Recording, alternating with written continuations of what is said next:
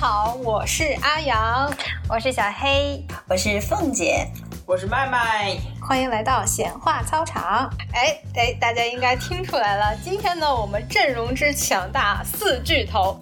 为什么今天是全员上阵呢？哎，因为我们录到了第四期，已经超额完成了任务。毕竟我们已经做好了三期阵亡的准备，所以呢，为了纪念这个关键性的第四期，我们决定合体一次。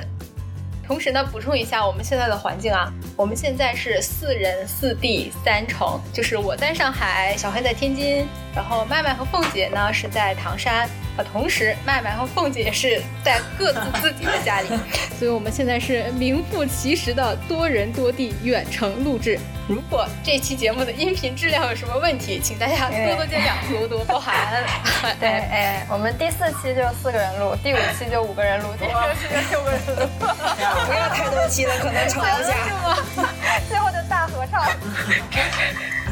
办不下去了，办不下去了。哎，前两天我们刚刚放出了第一期之后呢，就有朋友来留言说：“你一个临床医生怎么去录播客呢？”哎，我就想了，临床医生那怎么就不能录播客呢？这不是偏见吗？对不对？对，绝对偏见。哎，那巧了，我们今天的话题是要聊什么了的？哎，那我们今天就来聊一聊偏见这件事儿。你们觉得偏见是什么？嗯，偏见，其实我觉得偏见是比较，就是就是你主观的东西吧，就你认你主观的一些意见、一些想法，它就是偏见。你这个结论也太草率了吧？那就我我尽力了。来，我们谁能给出一个准确的定义？这个定义本身就不太好下，这比较比较这个叫什么？这个词比较不好解释。但是我说生活中很多这种。某一些话呀，某一个行为啊，就代表着偏见嘛，对吧？这个生活中还是挺常见的，我觉得。比如说什么，这个便宜没好货，你说是不是一种偏见？对不对？便宜的就一定没有好好的吗？对吧？拼多多也不是，拼多多没有给广告，干嘛要提他的名字？对，拼多多。好的，P C C D P D D，P C C，对对对，P D D。然后，然后特别绝的时候，我在翻这些帖子的时候，有有一条我跟你说绝对爆炸。这条帖子是你生活中有哪些偏见的例子？给大家说一说。底边有一个人留言说，五十六个民族有五十五个高考加分，这是偏见呀！哇塞，我说这个有没有？对呀，有没有这个？所以说，阿阳，你是有一个定义吗？哦，我觉得我首先想到的偏见就是那种，呃，就是这个这个东西它的表现形式可能是一样的。哎，突然之间我变得特别的学究啊！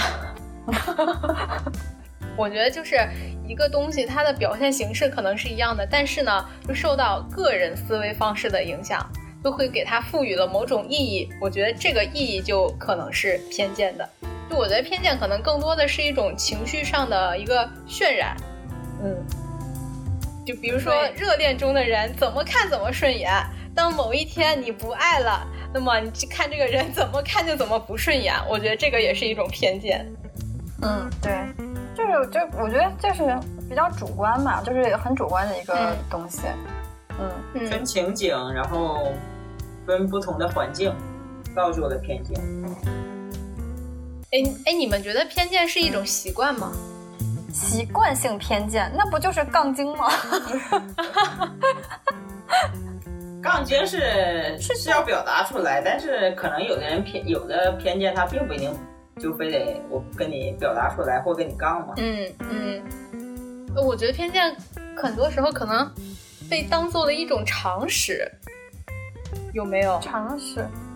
怎么讲？就比如说我我。对，我觉得生活当中比较常见的，呃，性别偏见，嗯，像有剩女，但是没有剩男，哎，对不对？对，这是一种偏见。为什么只有女人是剩下的吗？哎，对。然后我觉得有的时候偏见可能还像是那种贴标签儿，就是，呃，就我刚刚说的剩女，然后还有什么女司机呀、女领导呀、女博士呀，为什么都要加上一个女呢？这是不是性别的偏见？那我也替男男性同胞问一句：为什么一提到油腻就一定是男生，就不能是女生很油腻吗？哎，你们自己有没有碰到过什么？就是你你自己看到的，或者说你对什么事情就是非常有有偏见，就你自己就知道我对这个事情就是有偏见。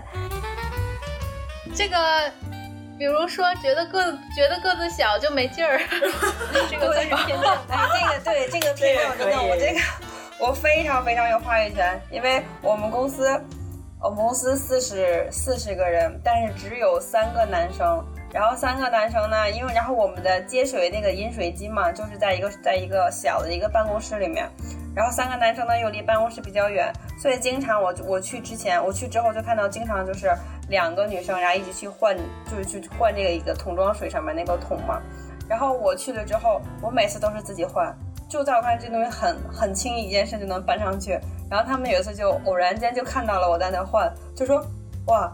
你这么瘦，这么小的个子，你怎么这么大的劲儿？我说虽然我个子小，但是我有劲儿啊。我说这个东西也不用个子呀，为什么个子小就没有劲儿呢？我是可以换得了桶装水的。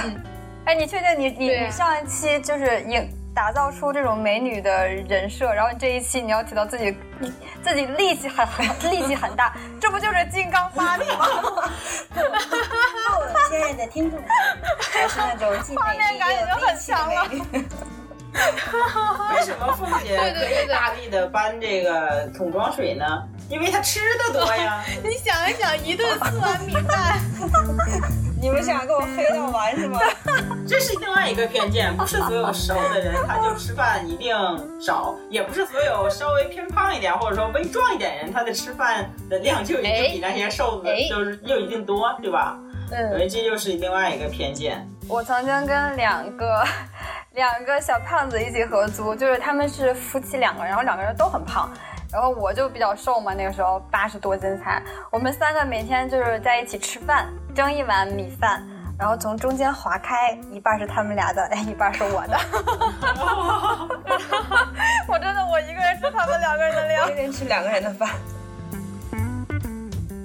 其实这个胖瘦是在生活中最常见的一种偏见，我觉得是吧？嗯嗯嗯，就是呃，我我有一个，就突然想到一个画面，就是我们经常说胖子，就是说那种比较魁梧的男性，比如说他真的是满身横肉，然后很胖，然后然后甚至脸也满脸横肉这种，我们第一印象对他肯定就不太好或者不太友善，对不对？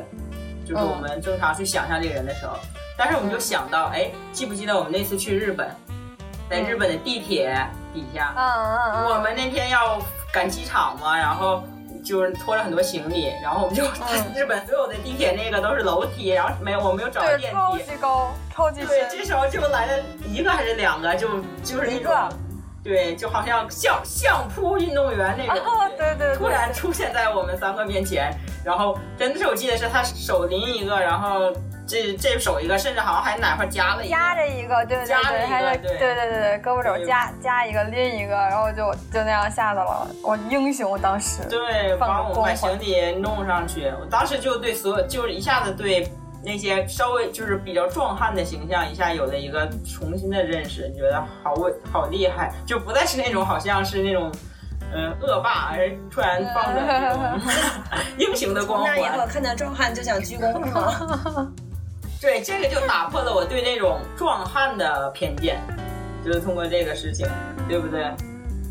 还有刚刚说的那个剩女啊，女生不能有事业，然后呢，就是呃，怎么着怎么努力，最后没给自己找个好婆家，那就是不成功，你就会被嫌弃，甚至是耻笑。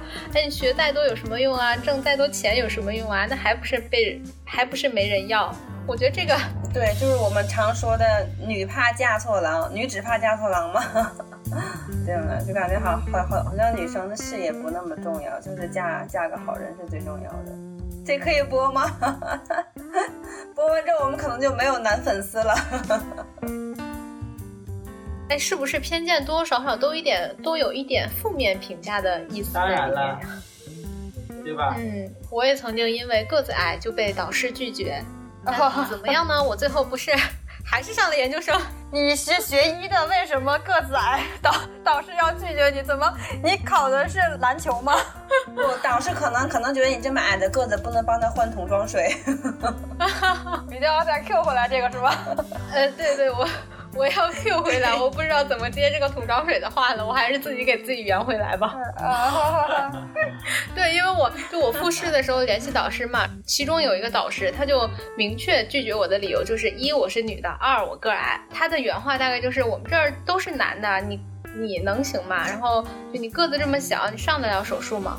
当时我就我也是特别的怂了，然后就没有底气反驳。哎，就可能那段他这样一说，反驳他，我踩凳子啊，怎么了？这都对我后来知道了呀。对，后来呢，我老板就开导我，他说你可以踩个墩子上去，踩个墩子。所以每次在手术室的时候，都会很很有自知之明的给自己先拿一个脚踏板放在手术台边上。还真有墩子。对呀、对呀、真的可以没有，其实是？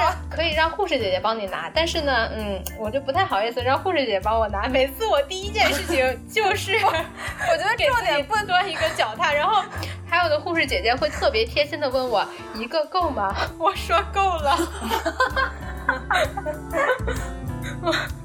如果我是躺在病床上的那个病人，我看到给我做手术的大夫是踩着 踩着一个踏板给我做的，我可能会笑醒。我觉得多少有点尴尬。好对啊，感动然后还真的有我我我的意思是说，个子矮并不能成为阻挡你成为一个临床医生的一个阻碍。对对对的对的对的。哦，其实刚才麦麦说的那个，这是一种歧视。其实我觉得偏见很多时候就是歧视啊。我我就在我心里面，我可能这两个是是是是可以划等号的。偏见它就是一种歧视。尤其把它放大到一些社会上的那些问题，就可能是，比如说职场上啊，是吧？这种经常原来说的这种生完孩子的去、去面试，就有可能被否这种，其实就是一种性别歧视，而且不只是性别歧视的这种，就有点儿对婚后就呃已婚已育这种女性的一个歧视，可以具体到这种。哎，你们觉得偏见和误解一样吗？误解，我觉得不一样吧。其实偏见，我觉得它就是它是一个更主观的东西。误解的话，那你是有对错的。有时候可能一些偏见，就是你认为这个东西是这样的，然后那别人可能，比如说咱们两个聊，我认为这个事情应该是这样的，然后你认为应该是那是应该是另外另外一个样子。那我们两个各自就是所持的这个意见，主观的意见就都叫偏见。可是误解的话，它应该是有一个正确的答案在那儿的。我我是这样觉得。嗯，对，我觉得误解相对于偏见来说，可能更友好一点。嗯，怎么说，它可以解开是吗？误会是可以解开的。对，就像你刚刚说的，误解其其实是有一个被纠正的这个情绪在里面，然后偏见就更加独立，而且是不太会轻易去纠正的那种想法。对，因为还是因为是一个主观一个客观的问题嘛，误解更多来说还是客观原因造成的。对，嗯嗯。偏见就还是因为你自身主观认识的上面的一个偏差，嗯，对，所以生活中更多的还是偏见多嘛，对吧？为什么随手随口我们都可以说出这么多，就是偏见的问题？对对对对，这个这个世界就是充满了偏见。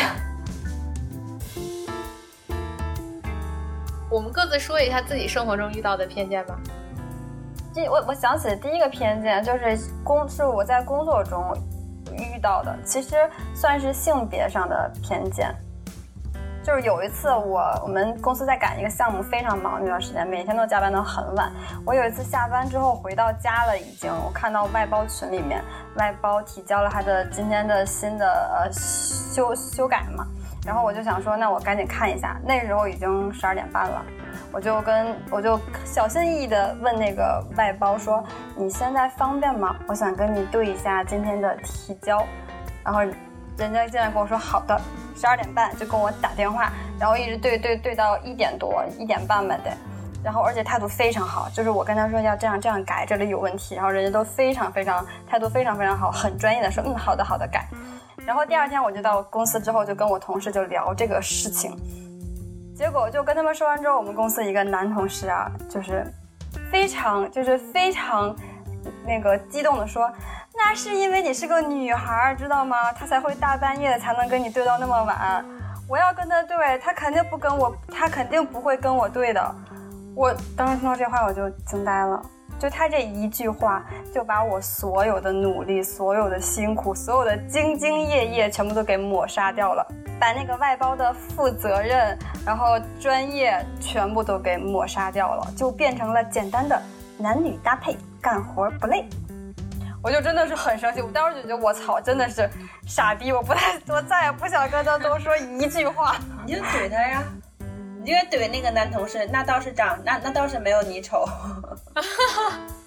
如果说我是一个男同事，然后我跟这个外包男外包，然后对东西、对工作对到这么晚的话，第二天让我公司的同同事或者是领导听到，只会在意说哇，小黑好棒啊，昨天晚上那么晚还在工作。先不说卷不卷的事儿啊，就是说这么晚在家里，然后竟然还在工作，然后哦，那这个外包也真的很好，然后非常的专业，然后负责任啊什么的。可是就是因为我是女生，他就认为。外包能这么晚跟我对，就是因为我是女生，这什么逻辑？low，我就觉得太 low。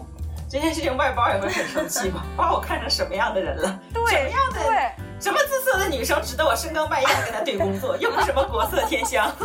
我怎么感觉这话在骂我？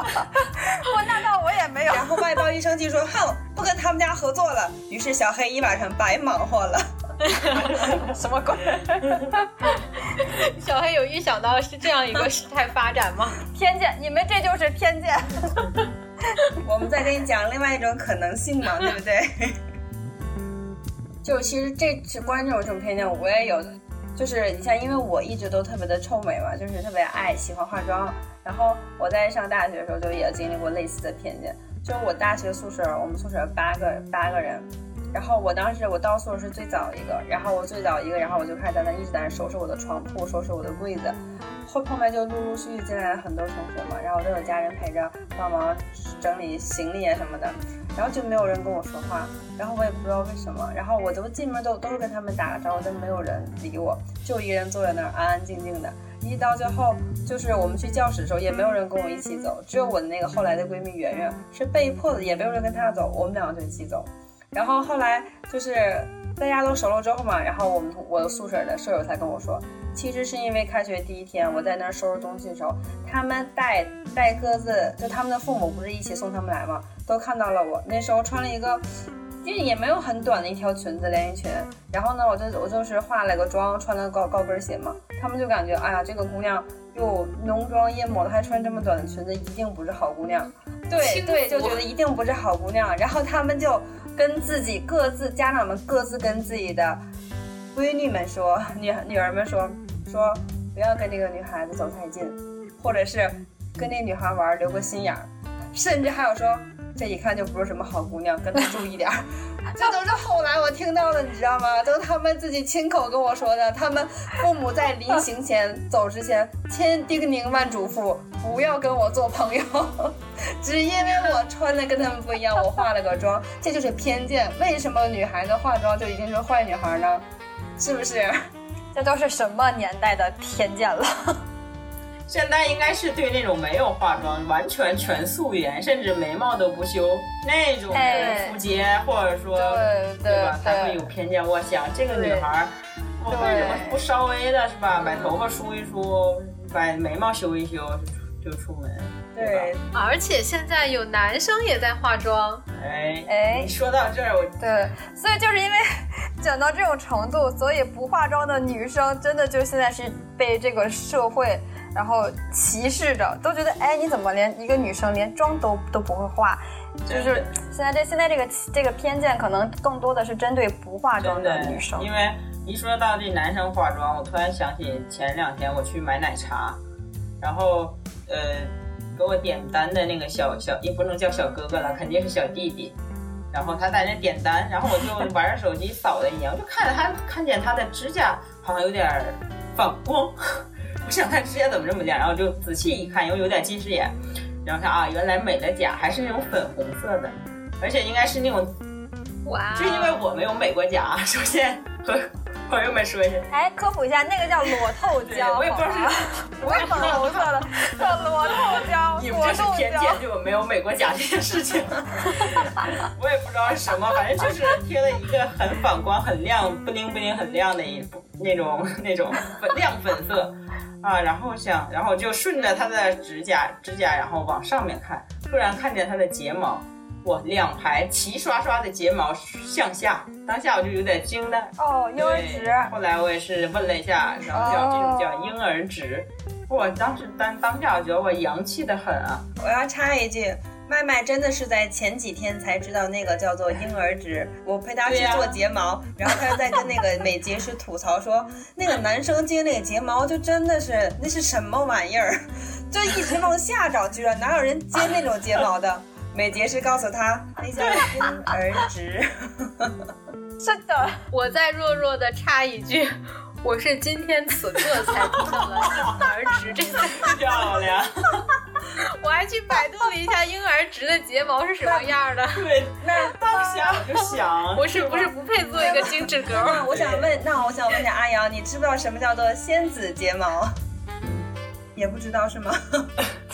呃，我可以这么跟你说，因为我的睫毛已经天生自带了各种的奇效，所以不需要这种外接睫毛。好，现在已经上升到人身攻击。我现在我对你们的偏见就是，作为一个女生，怎么能不知道什么叫婴儿直，什么叫仙子睫毛呢？这是我的偏见。当时我当下的反应是想，哎。嗯，这孩子为啥这样弄啊？对吧？还涂美甲，然后然后贴了一个这么夸张的睫毛，就是当下我就想，这这是我的一个偏见，为什么男生就不能化妆是吧？接接睫毛美甲可以呀。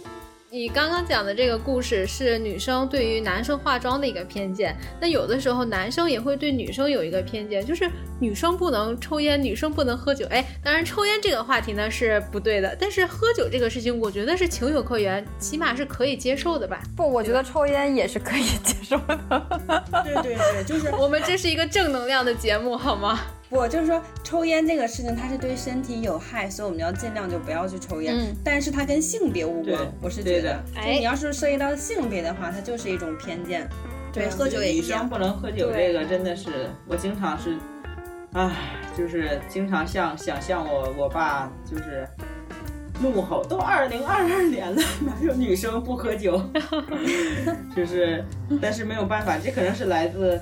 就是我和我父母之间最大的一个偏见的冲突点，就是在就是在这里。每当夜晚我宿醉要回家的时候，我都要卑 微的在便利店买一瓶苏打水，把苏打水喝完，吹吹风，然后哎醒醒，问问现在你清醒了吗？我清醒了，然后再去上楼。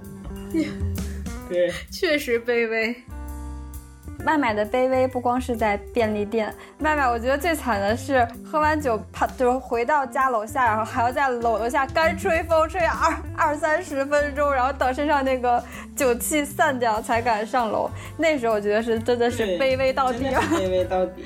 对，这就怎么说呢？就是你没有办法，有时候可能有些人的偏见我们就是不能改变，你也没有办法和他去 battle 这件事情，对吧？然后我选择的解决，你可以教妈妈喝酒吗？这个，对你像我家尝试了，失败了。然后我就觉得，那如果不能解不能解决这个偏见，我们就找一些其他的方式方法，是吧？不要直接对立。刚才曼曼说那个小哥，那个就是。我知道小哥，我想起我以前的一个偏见，是我对别人的偏见啊。我以前对我对帅哥是有偏见的，我原来真的是不喜欢帅哥，就是其他女孩可能去外面逛街看到帅哥都会觉得侧目看，哇，帅哥好帅呀什么的。我真的是从上初中开始吧，我看到帅哥我就会翻白眼，就会就会瞪一眼，就即使人家怎么没有怎么惹我，就会瞪一眼，我就觉得我的。那个印象里就觉得所有的帅哥都是骄傲、自满、自负、自以为是，然后又花心，没有责任感。我就是概念里就是这样的。然后我对帅哥真的印象非常不好。我举报小黑在这一边吐槽帅哥，但小小小黑最后居然找了一个帅哥老公。你在干什么？你是自己打破了自己的偏见是吗？所以说这哎，来我们那。来，我们上上价值。所以说主这个这个偏见就是主观的嘛，它会随着你的年龄增长，然后它会改变的。所以说大了喜欢帅的是吗？是简单这么理解吗？对对对对对对，现现现在是比较喜欢帅的，现在喜欢温柔的帅哥哥。就你这不就像是我们大家会对美女有一个不好有一个偏见，就是美女都是绿茶。啊不，只有美女才能当当绿茶。哎哎，好嘞好嘞。长得好的才叫绿茶。原来我们都 没有当绿茶的资格，又一次卑微。长得不好的，他只能叫茶。哎，好嘞，我我又这个又接受了一轮科普。我觉得这种新词汇它不适合我。那刚刚既然已经谈到了已婚的话题，那我还想问一下，我们这四个人里面另外一个也是经历过。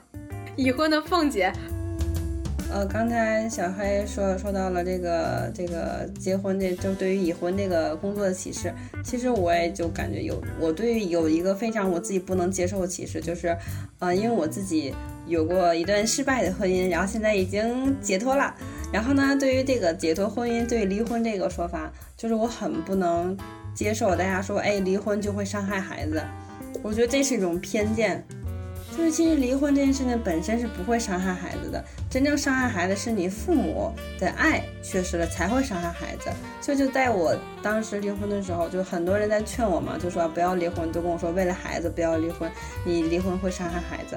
但我就觉得不是的，如果我跟孩子的爸爸我们两个没有感情了，然后我们每天在这个家庭里面是没有温度、没有。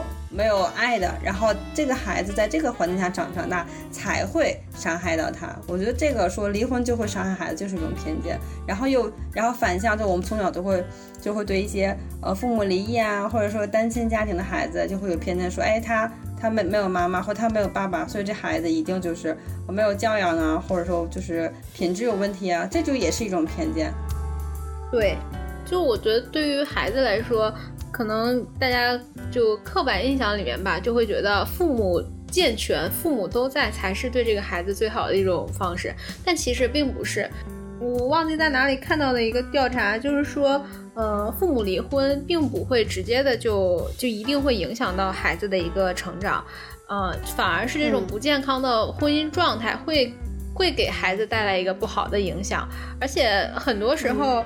其实孩子他自己也会去找到一个自己的一个呃一个精神支柱，呃，比如说你就是只要是他在他这个成长的过程中，你给他一种陪伴，就是你这个标杆摆在这里，他是会向你靠近，然后向你去学习，呃，或者是说他就算是他的生活环境中没有父母的存在，他也是会自己去找到一个依靠，然后去向这个方向去前进的。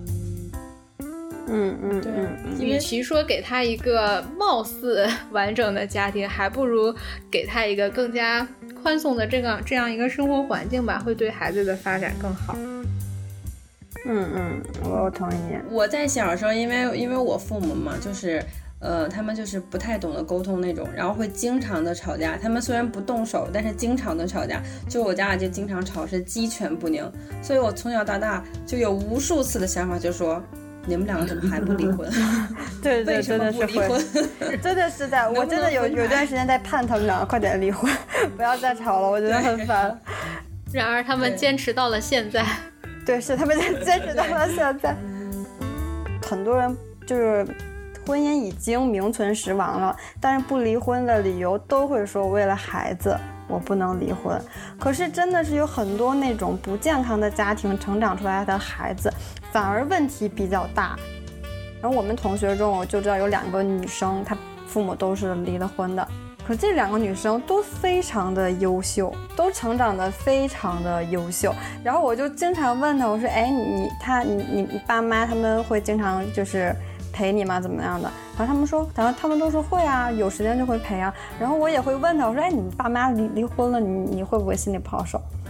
他说没，他说怎么会啊？我我每个月可以拿两份零花钱。妈呀，我当时羡慕死了。我在每天盼我爸妈离婚，我也想要两份零花钱。对，我觉得就没有必要，你一定要把这个这个事情绑在孩子身上，就是反而没有什么意义的。我不知道你们是不是这样，就是我是那种泪失禁体质，不知道你们有没有听过这个？这期节目是哎，你看科普你没有吗？你看，科普了，给你科普一下网络网络词语啊，网网络词汇。哎，现在网网络上有一个词，有一种体质叫做泪失禁体质，就是说很容易哭，然后就一哭就非常容易。我真的以为是尿。失禁。哎，就是哎，就是差不多就是那意思啊。然后就是泪失禁，然后我就是这种体质，就是你的尿液从但是其实眼眶里出来了，是吗？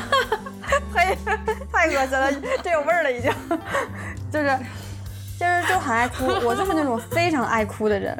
怎么？我现在在在聊哭，你们要这么笑吗？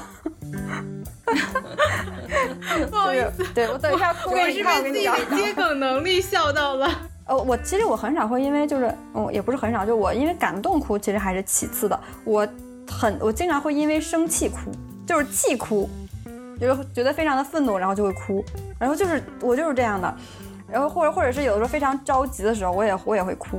就是这种是，就这种是，这就是这种体质，我我没有办法控制，就从小就是这样，然后大了我我也是这样，然后这个时候呢，在工作中啊，或者是人际交往中，就会经常被别人说，你这不抗压啊，你这抗压能力太差了，然后就会要要要不然就是说，心理素质不好。对你这个心心理你这个心理素质不好啊，什么什么的。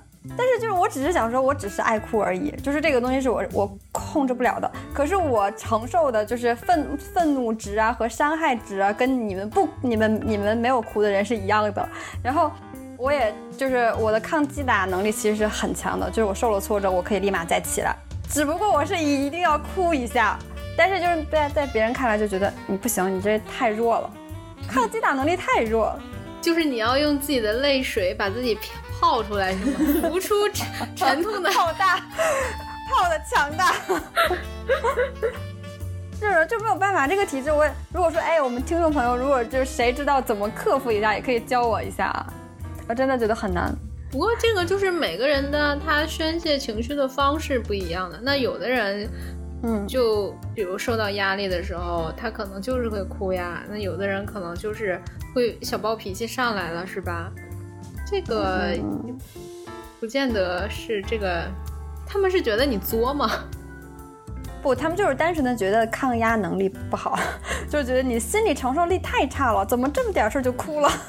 就是我，我是想说，我打不开一个瓶盖的时候，我也会哭，然后我，我失去我我喜欢的人的时候，我也会哭。就我失恋和打不开瓶瓶盖的那个伤害值是一样的。对伤害值是一样的，我就是会会哭，就只是喜欢哭而已，但并不能代表你应该。是你应该是心里的悲伤程度不一样，但是你的表现形式啊对对对对对对我就哭，对对哎对对对哭。我曾经也有过一次，我觉得我就泪点很低，然后我就哭了的事情，就是不因为我对电子设备真的特别头大，就他们出现一点儿点儿的问题，我都无法解决。然后有一次是我的电脑是登不登不上网了，还是怎么着呀？就这个事儿把我急哭了。我妈在一旁看着我，她都惊呆了，她说：“你为什么哭？” 就是因为这个网上不去了，我就把自己气哭了。是不是？这我们这就是你当时就是泪失禁了，我帮你诊断一下。好嘞，好嘞。我是有一次我怀孕的时候剪剪指甲，就是剪脚指甲，我够不着，我就是正正着剪，反着剪都够不着，然后我就哭了，就哭到哭到气得砸沙发，气一边哭一边砸沙发，我居然剪不到脚指甲。这个反着剪，就是你不怀我不怀孕的时候，我也做不到反着反着剪呢。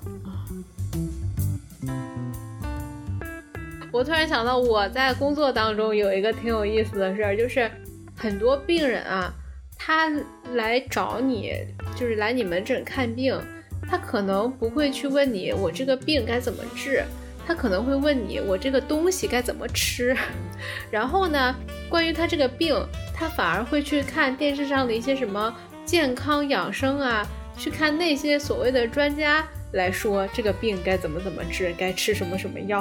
哇、我跟你讲，真的是，就很很，我今天刚跟我爸 battle 了很久。我爸我妈现在的状态啊，就是有病呢，他不会去医院，他会去那些养生馆、艾灸馆，哎，去那个地方看病，然后就听他们说啊，你这个情况你咳嗽，你就是湿气太重，哎你要艾灸的。对，真的是，我跟你讲，我爸花了五千块钱买了一个艾灸椅，放在家里。那个东西我跟你讲，我是我上网搜啊，那个那个东西一个可能是五百到一千多不等吧，可能贵一点的可能两千块钱，那就已经是顶配了。我爸花了五千块钱在他们那儿买了一个艾灸椅放到家家中。我说我头疼，我爸就会说坐在上面灸一灸。我说我胃痛，我然后我爸就会说坐在上面灸一灸。我说我这两天腰疼哎，犯颈椎了，然后我爸他也会说哎坐在上面灸一灸。就什么病都可以坐在上面灸一灸。我上火牙疼，他说你坐在上面灸一灸，然后我就问他，我说你这都是谁跟你说的？然后他就经常会跟我说啊，我我做那个艾灸那儿，他们说了，我做艾灸那儿，他们说了，我做艾灸那儿，他们说了。我最近就一直在听我爸跟我说这个话。我真的每天就是今天就跟我爸 battle 了很久。我说如果这些东西这么厉害的话，那要医院干嘛？我说医院关门算了，他们这么牛逼。然后我爸就一直跟我 battle，我然后我就很生气，我说我要去举报他们。我我爸说你敢举报他们试试？我操！哎，所以你爸自己也有点怂是吗？就知道你举报了，他们肯定就不行了，撑不下门面了。他知道了，对，他知道了，对。但是我跟你讲，我爸现在就是被被他们给洗脑的，对他的亲生女儿有偏见。他亲生女儿说什么，他都觉得不对，有问题。然后他们说什么都是对的。他就觉得你脑子不好，应该躺在艾灸椅上灸一灸。对对对对，我应该我应该倒立，把头放在那里灸一灸。把 把脑袋塞进那艾灸的桶里面。但是，但是你说这是为什么呀？就是为什么就是会对正规医院，然后正规大学、正规医院培养出来的大夫会产生我觉得有一种店大欺客的感觉，就他们以一个弱者的身份进入到一个大医院里面，他就会觉得自己是任人宰割的，就觉得这个对医院这么大，他肯定会欺负人，他要这么多钱，他就是来坑我的。嗯嗯嗯嗯，而且还有一个原因，我跟你讲，正规的医院，人家的人人家的工作，人家的任务是我给你治病，我不是来陪你聊天的。他不会中间就跟你说，哎，你最近心情怎么样啊？是不是家里出了什么事情啊？他不会跟你聊。然后，但是呢，对你去那种养生馆，他不会先给你看病，去了他都会说我们不要钱的，我们是公益的，就是给大家就是你们可以体验，然后可以试一试，然后就让你就让你去做，免费不要钱，还会送你鸡蛋呀、毛巾啊什么什么的。然后你就在你你你，然后你就在他那儿治，就是做做所谓的治疗，在你做的过程中，他还在旁边陪你聊天。所以说他们，我觉得他们这种真的就是把主观的观点输入到我父母的脑海中，让他们对对对我形成一种偏见，就是我说的话都是错的，他们说的都是对的。其实我觉得就是所有的偏见，无论可能像你说那种不太好的，或者说我们认为无伤大雅的，我觉得它都是我们自己对自我的一个认知的一种障碍，它是一种障碍，对吧？你看到了事物的一面，那你肯定是没有看到另外一面。嗯，对，有的可能是你主观不想看到，有的可能是你被被迫没看到。对，所以说就是。嗯为什么就说人越成长就越可以放得下很多？你们哎，你们生活当中，哎，像麦麦这么相亲经验丰富的时候，嗯你是怎么解决你们两个人的这个才就是吃饭这个饭费伙食问题的？一般都是男生来出，还是说 A A 制更多，还是说你来出？呃，我是分情况的。如果是首次见面，首次见首次见面，我基本上都不会和相亲对象去吃饭，我基本上就会约喝一个东西。然后原来约喝东西的时候也会就是谁先到早谁就买嘛。后来我就觉得这个不太也不太好，后来我就形成了一个习惯，就是我一般都早去一会儿，就虽然我是女生，然后我早去一会儿，然后我就自己买一杯喝的。然后坐在那里等，然后他来了之后，然后比如打个招呼，你去买杯喝的吧，然后这样就各自买各自的，因为有时候一般第一次见就很很多百分之五十的成功是成功率嘛，就有一半可能都卡掉，所以说大家谁都不损失，他心里也舒服，我心里也舒服，就这样，就是更加了解一下，然后有第二次见面的话，可能还是会男生先去请这个客，然后但是我是不会选择 AA，我是会选择在第三次下一次我们再吃饭的时候，我会请他。哎，你这是不是巧妙的给自己设计了第三次的见面呀？原来是这样，太茶了，不应该说太会了，太会了啊！太会了，是那就这一点点套路也被你们看出来了。原来麦麦的心机如此之高。呃，我还比较倾向于去 AA。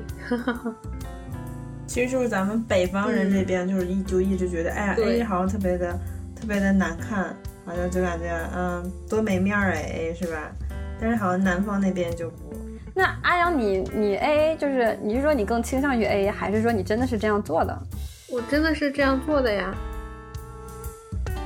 那一次，我和我的一个相亲对象去一起吃饭，然后就我是我多想了，我这个 AA 该怎么提出来？嗯因为呢，当时是服务员过来结账，嗯然后那肯定是他结账嘛，而且也是他坐在外面嘛，嗯他结了一个账，我当场我就问他，我说多少钱？他直接跟我说了一个一人二百，哦，我当时。哦优秀，这个你不发都不行。我心里想，你这一人二百这句话说的也太直白了吧？我觉得你可以用一个更加委婉的方式告诉我，我应该给你二百块钱。哦哦哦，对，这个你觉得是我多想了吗？啊不不，因为这个这个话确实听着确实不太舒服。哦，这就要提到我们刚才说的那个情商，只能这个人情商我觉得可能比较低一点。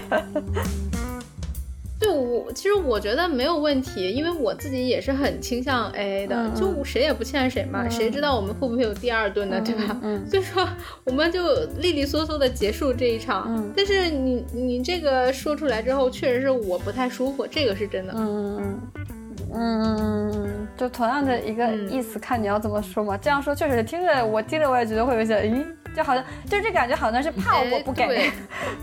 哎，他这个意思可能可能他哎，可能他就是想用这样一句话告诉我，他对我没兴趣，他没看上我。呃，不能说他没看上你，就是大概率，大概率你们两个应该就是没有下一顿，没有下一顿饭了，就是，对，要不然，对，果然我们之后就没有下一次了。对啊，但，我我觉得 A A 真的蛮好的，A A 我觉得很舒服。嗯，我就是我有我有几个同事，原来是同事，后来就现在就已经变成朋友了，关系很好的。但是我们这么多年来吃饭，出去吃饭永远都是 A A，除非就是有一些特定的情况，比如说哎谁有什么事儿要要请大家吃饭这种的，但这种情况非常少，大多数就是 A A。你觉得财务会影响到你的友情吗？如果 A A 就不会啊，完全不会啊。那就是自动规避掉了财务这么一个影响因素。对，其实而且你，我觉得你这个点，我觉得这个点也蛮好的。就是你说财务会不会影响到友情？我觉得如果真的是就是悬悬殊很大的话，可能多少会一点。就是所以我觉得会会，你那答案应该是会的。所以 A A 我觉得就非常好。所以我们要破除掉一些我们生活中常见的不太好的偏见，对吧？我们能克破除掉的时候就就把它破除掉。就比如说 AA 这件事情，对，我觉得我们越到后，就越到后面，就你越来越成为一个独立人的时候，你的很多行动可能就是来对抗这个偏见的，就像是一场博弈，一场赌博，就我把你打赢了，就证明你的偏见是错的。然后另外一方面呢，你在击倒这个偏见的同时，你自己也是升级了自己。对，就是我也觉得就是。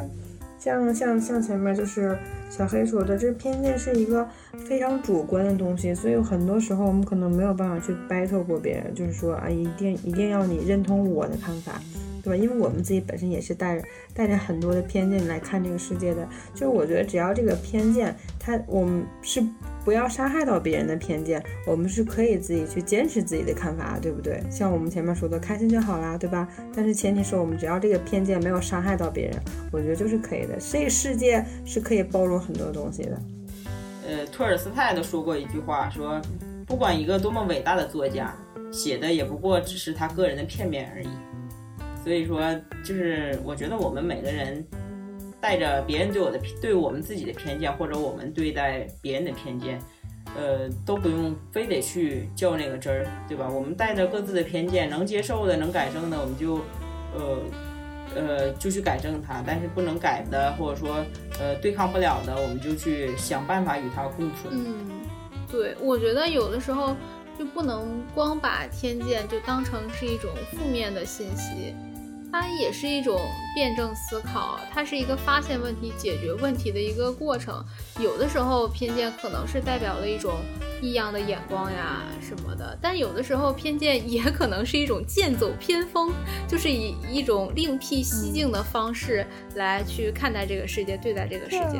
还是我觉得就自你自己开心就好吧，就是非常直白了，你开心就好，不管别人怎么看你，不管他的观点跟你是不是一样的，你觉得开心就好了。就也也不一定非要有一个所谓的正确的一个结果，所以说普通人为什么不能做播客呢？我们已经打破了这个偏见。哦，这个完美。哎，好嘞，我们四个人啊，在磕磕绊绊中，在这个网络一直在提示我当前网络不佳的状态下，录完了这一期的节目，真的是非常的艰难了。对我已经被迫退出很多次了。希望网友对我们不要有偏见，我们并不是不尊重节目，是网络真的不给力，还有我们真的没钱。我们就是有听众想跟我们沟通的，对这一期的节目有什么看法或者想法，都可以来评论区给我们留言互动，好吗？说一说你生活中的偏见，说一说你是不是经历了什么样的偏见。那我们今天就这样啦，拜拜。好的，拜拜，拜拜。下期见。